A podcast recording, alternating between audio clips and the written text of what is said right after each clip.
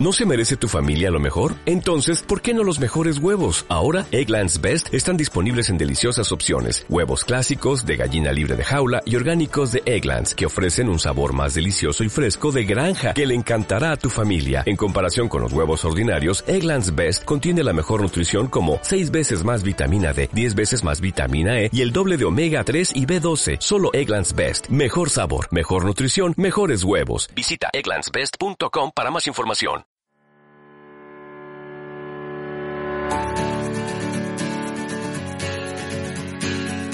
Pilates de verdad, episodio 11.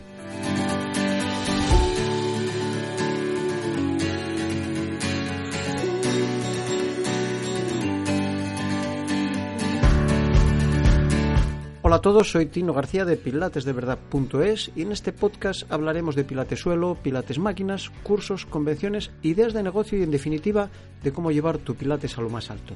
También entrevistaremos a profesionales y gente relacionada con el pilates para que nos cuenten cómo empezaron, sus experiencias, sus triunfos, sus fracasos y así poder aprender.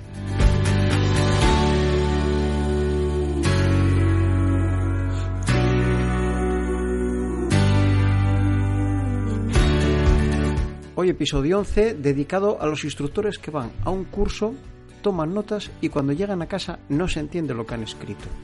Pues no te preocupes, porque esto nos ha pasado a todos. Escribimos notas a toda velocidad cuando estamos en los cursos o en los seminarios o en las convenciones y en el momento parece que se entiende o piensas, esto está así, ok. Pero cuando llegas, cuando llegas a casa está escrito en arameo, o sea que no lo puedes descifrar. Esto me recuerda a cuando vas a consulta del médico, te escribe la receta y resulta que solo la entiende el farmacéutico. Pues algo parecido. Mi consejo es que repases y mejores las anotaciones o los dibujos que hagas ese mismo día cuando, por ejemplo, vas a dormir. Lo típico en el hotel, cuando ya ha pasado la jornada, te pasaste el día anotando a toda prisa, haciendo ejercicios, ampliando notas de los apuntes que te dan pues aprovecha ese momento de última hora después de cenar, cuando estás tranquilo, estás en la cama del hotel, como digo yo, el momento del descanso del guerrero. Repasa las notas, mejóralas y hazlas más legibles. Luego lo vas a agradecer. Bueno, pues hoy hablaremos de la marcha nórdica y de su aplicación al Pilates. Veremos que es súper interesante, principalmente por su conexión con los principios de la postura y los principios del Pilates. O sea, que de alguna manera, desde estos principios conectaremos la marcha nórdica con el Pilates. Lo veremos ahora, pero antes voy a responder a una pregunta muy interesante de un oyente relacionada con el episodio 9. El episodio 9 se titulaba Marca Personal. Dice así la pregunta. Hola Tino, me encantan tus podcasts. Por favor, hazlos cada semana. Y te pido consejo porque estoy ampliando mi sala de pilates. La sala se llama, bueno, no voy a decir el nombre, eh, pongo un nombre imaginario, X Pilates. Pero mi nombre es Maribel, pero me conocen por Beli. Poner Beli Pilates me parece flojo. Y Maribel Ortiz Pilates sí, pero no me siento identificada con mi nombre. ¿Qué me aconsejas? Buena pregunta. Bueno, y gracias por recordarme que haga los podcasts cada semana. Me imagino que ahora con el nuevo curso en septiembre me pongo las pilas, me organizo bien y venga, a ver si por fin va uno cada semana. Esta pregunta viene a resumir una duda existencial cuando tienes un centro de pilates. ¿Qué utilizo? ¿La marca personal o la marca corporativa? La marca personal ya sabes que sería tu nombre, ¿no? Y la marca corporativa, pues el nombre genérico de un centro. X Pilates, vamos a llamarlo así, que puede ser Global Pilates o puede ser Centro Pilates o no sé, millones de nombres. Los hay hasta muy originales. Mi consejo en este caso es que, por ejemplo, tú puedes utilizar perfectamente los dos. Y así se hace, y así mucha gente lo hace. Por ejemplo, a nivel de publicidad, con tu marca corporativa, que sería el nombre que le das al centro, ya sabes. Por ejemplo, cuando vas a poner un vinilo decorativo en el escaparate, que quieres renovar el escaparate, pues no pongas tu nombre personal, a lo mejor pon el nombre del centro.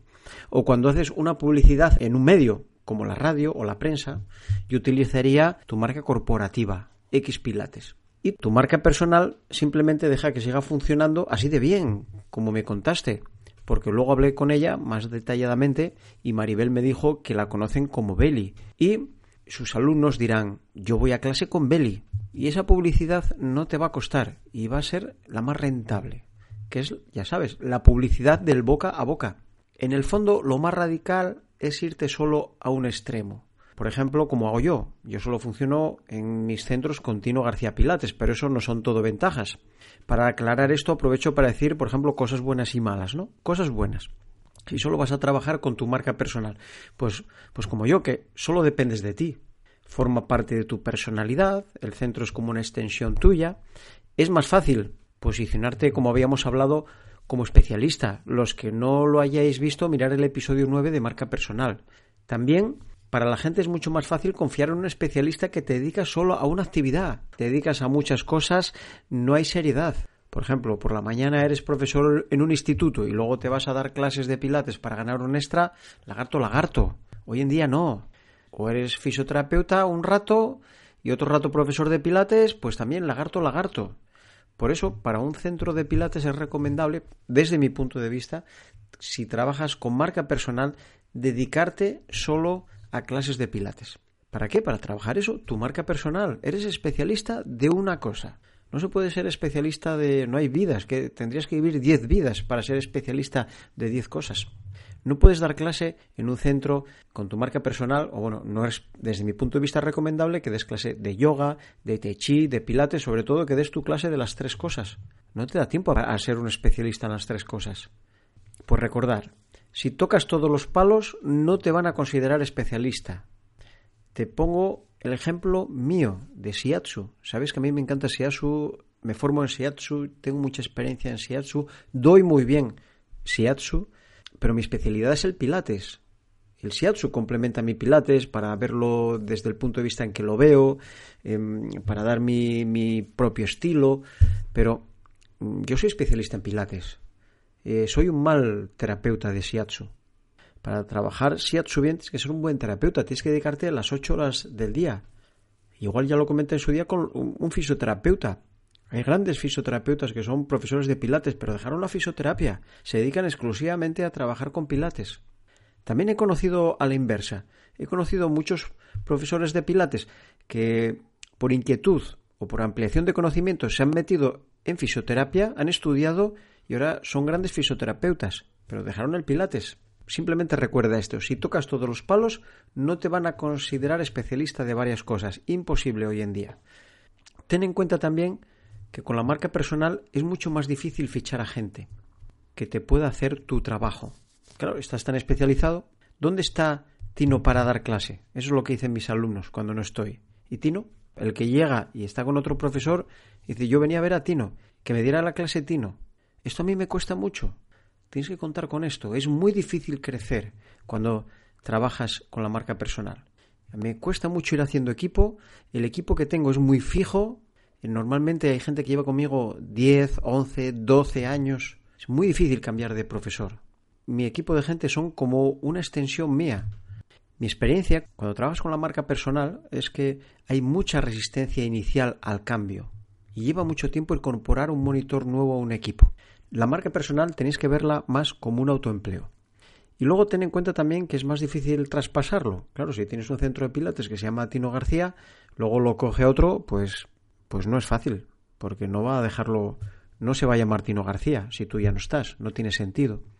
Bueno, todo esto, pues lo dejo, tenéis que valorarlo vosotros personalmente, porque no a todos os puede interesar la marca personal. Es más, difícil también tener un socio, es más difícil conseguir inversores. Bueno, al tema de hoy. Corría el año 2010 y buscando actividades que se pudieran relacionar o se pudieran aplicar a los principios del Pilates y de la postura, encontré la marcha nórdica o Nordic Walking se llama también. Ese mismo año, en el 2010, pues ya me formé como instructor. Me gustó, lo probé y pues me saqué el título de monitor. Pero atento, hay varios estilos y el que más se conecta o se relaciona con el Pilates es el estilo, anótalo, Alfa 247. Aunque suena así, ¿eh? muy técnico. Cada letra y cada número tiene un significado. Recuerda, estilo Alfa 247. Este es el estilo que yo te recomiendo, que es en el que yo me formé para los instructores de Pilates. A ver, ¿a quién no le gusta caminar por la naturaleza? ¿Cuántas veces recomendamos caminar a los alumnos como complemento a las clases para implementar un estilo de vida activa? Pues la marcha nórdica es una manera de potenciar la marcha. Vuelvo a repetir, la marcha nórdica o Nordic Walking es una actividad física para mejorar y potenciar la marcha. Pero además es entretenido, es fácil y es barato. Tiene los tres ingredientes. La BBB, bueno, bonito y barato. Vamos a hablar un poco de qué es para los que no la conocen, que es la primera vez que oyen hablar de ella. Pues bueno, ya sabes que pues, la sociedad adolece de falta de movimiento, que fue una de las predicciones que hizo Joseph Pilates y al final se demostró que tenía razón, que era un visionario. Esta vida sedentaria es una de las causas de por qué esta actividad de caminar con bastones está en aumento. Al igual que todas las actividades físicas en general. Y lo voy a definir de forma sencilla. La marcha nórdica es un concepto de movimiento para fomentar la salud con bastones, ideal para compensar la falta de movimiento. Repito, la marcha nórdica es un concepto de movimiento para fomentar la salud, con bastones, ideal para compensar la falta de movimiento. Desde los años 30 se conoce entre los esquiadores de fondo nórdicos una forma de entrenamiento denominada marcha esquí. Esta marcha se practicaba cuando no había nieve. En los años 90 pues ya había estudios de esta técnica de la marcha con bastones y a finales de los 90 se quedó con el nombre de Nordic Walking o marcha nórdica. Y se hicieron bastones específicos para la marcha. Ojo, esto es muy importante y no vale cualquier bastón. No es caminar con un bastón simplemente. El bastón es la base de este deporte y principalmente, igual que te digo que te recomiendo la técnica Alfa 247, te recomiendo una marca de bastones que tiene que ser específicas para este deporte que se llama Leki, marca Leki. Es muy importante, son los mejores bastones, y lo digo por experiencia propia, porque tienen el sistema de agarre de los bastones está patentado y está años luz de los demás. Fíjate, solo en Finlandia ya hay un millón de practicantes de esta modalidad deportiva y en España las primeras asociaciones surgieron en el año 2000. La técnica básica de Nordic Walking se parece a los movimientos de, esquí de fondo clásico. No pienses que es ponerse a caminar simplemente con unos palos en la mano. Mucha gente me dice que va de monte con bastones de trekking y la idea de marchar con bastones que tiene la gente es incorrecta. Confunden los bastones de trekking y la ayuda que proporcionan con el Nordic Walking, que se hace efectivo, no vale un bastón de trekking, se hace efectivo al aplicar la técnica del esquí de fondo. Si se realiza correctamente, el bastón y el brazo efectúan movimientos con gran amplitud sin abandonar el patrón natural de movimiento.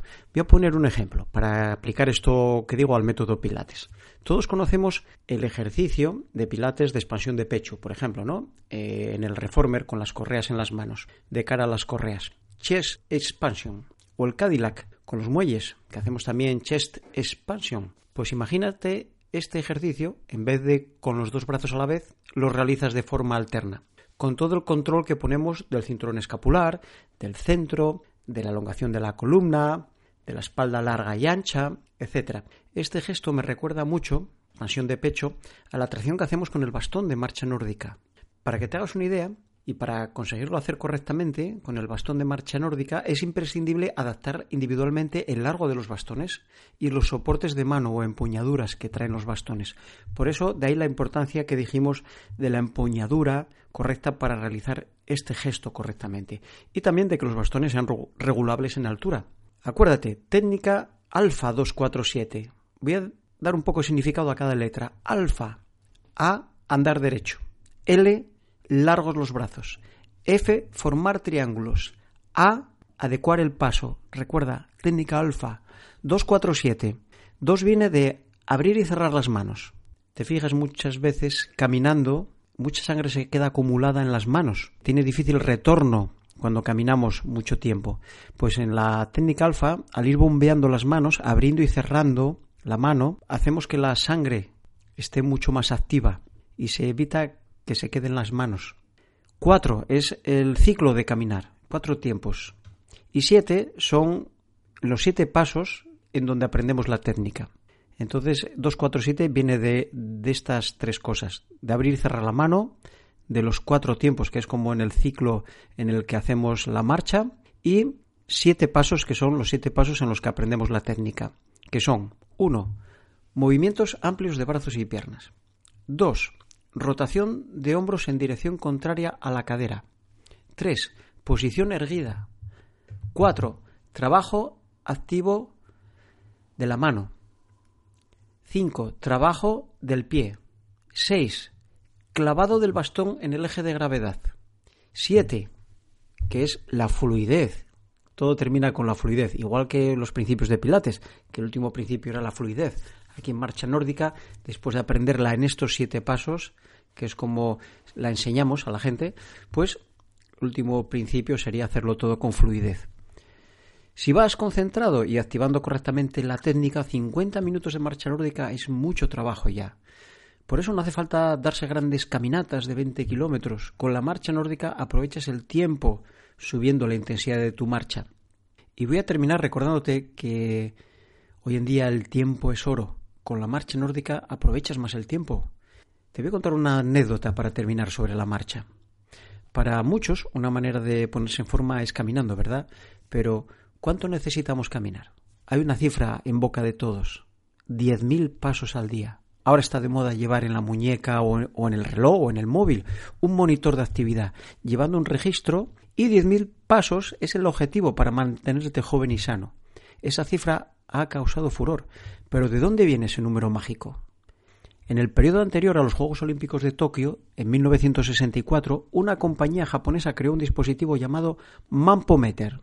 Significa medidor de 10.000 pasos, unos 8 kilómetros más o menos. Por lo tanto, esa cifra mágica no fue el resultado de rigurosos estudios, sino producto de una inteligente campaña de marketing que está volviendo hoy en día.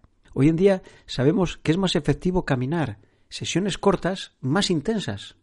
Por ejemplo, te voy a poner un ejemplo. Tres sesiones de 10 minutos intensamente, que son unos 2 kilómetros o 3.000 pasos, es más práctico y más efectivo y algo que encaja en nuestro estilo de vida. ¿De acuerdo? No te roba tanto tiempo. Los efectos de en la salud son mucho más y la marcha nórdica la utilizamos para subir la intensidad de la marcha. O sea, date cuenta que con marcha nórdica lo que haces en 10.000 pasos lo puedes hacer tranquilamente en 3.000, por ejemplo. ¿Cómo aplico esto a mi negocio?